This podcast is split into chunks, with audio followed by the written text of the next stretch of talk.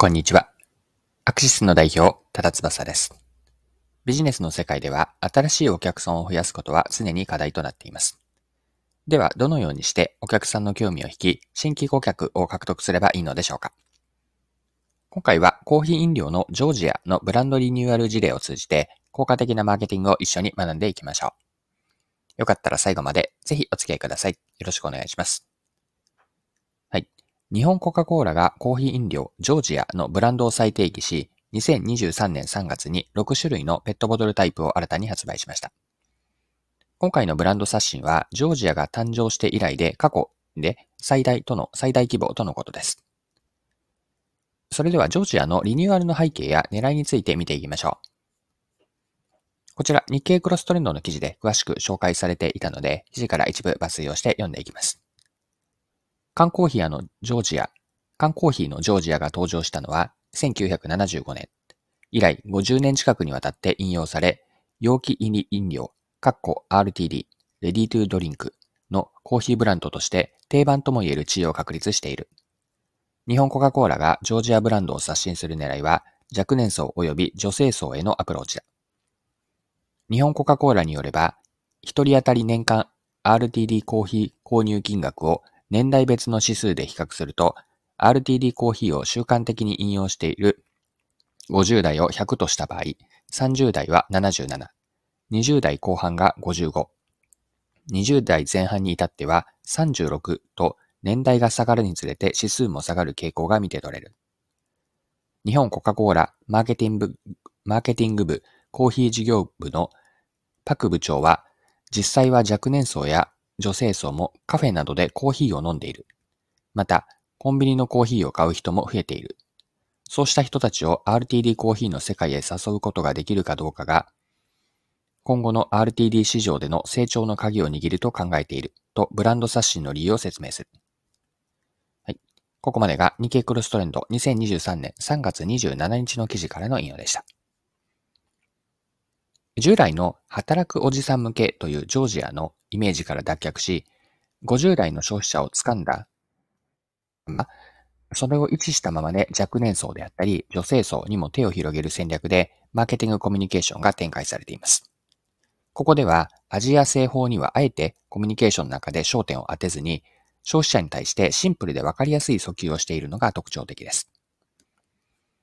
先ほどの記事では次のように書かれていたので、また読んでいきますね。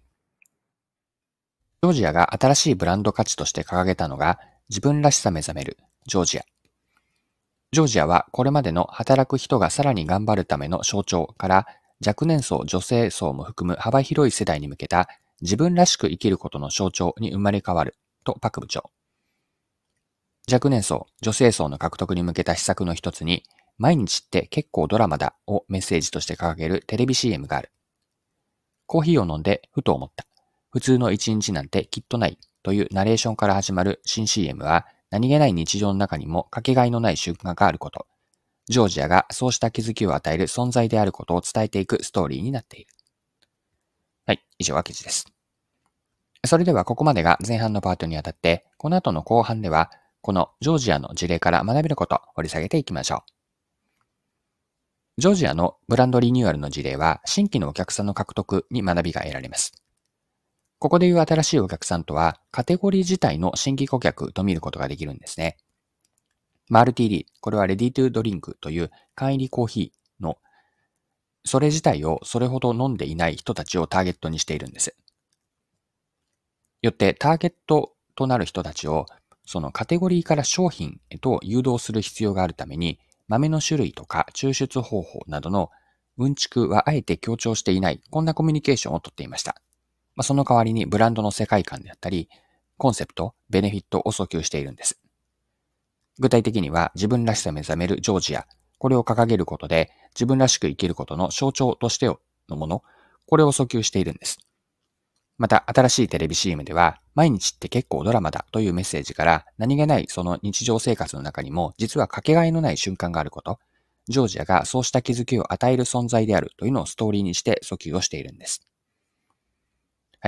でこの事例からの内容を一般化してみましょう。新規のお客さんの獲得には、商品やサービスの詳しい機能とかスペック、仕様のことを説明するよりも、まあ、こういう価値があるとか、こんなに便利です。使い方は簡単ですよ、などといった価値であったり、ブランドイメージ、ストーリー、または商品サービスが持つ世界観を伝えると効果的なのかなと。コミュニケーションや訴求する相手の見極めが大事になるんですが、そのコミュニケーションする相手が詳しい上級者のような人たちなのか、それとも初級者、初心者かによってアプローチを変える必要があります。詳しい上級者には機能とかスペック、これらの詳細を伝えるのがいいでしょう。一方の初級者にはブランドイメージとかストーリーや世界観を見せて共感してもらうアプローチから取ります。詳しい仕様を説明するのは獲得したお客さん、まあ、彼ら彼女らというのは初級者にあたるわけなんですが、まあ、初級者が中級者以上になってからで十分なんです。訴求内容はアプローチ方法というのは重視するお客さん次第です。カテゴリーの新規のお客さんへいきなり商品を提示するというよりも、もっと手前からカテゴリーの魅力から始めて、丁寧に世界観や価値観を伝えていくといいでしょ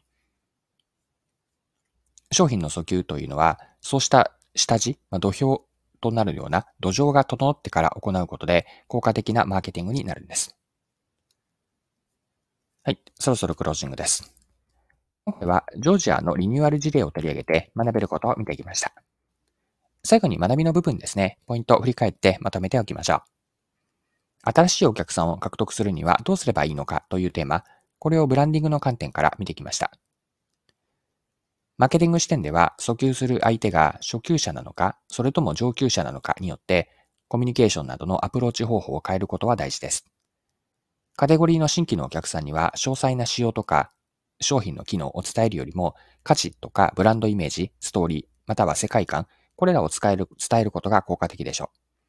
う。商品の詳細というのは、そうした説明というのは下地が整ってからで十分間に合うので、まずは世界観とか価値イメージ、これらから伝えていく相手が初級者の場合ですね。これが今回の学び、学びのポイントになるかなと思います。はい。今回も貴重なお時間を使って最後までお付き合いいただきありがとうございました。それでは今日も素敵な一日にしていきましょう。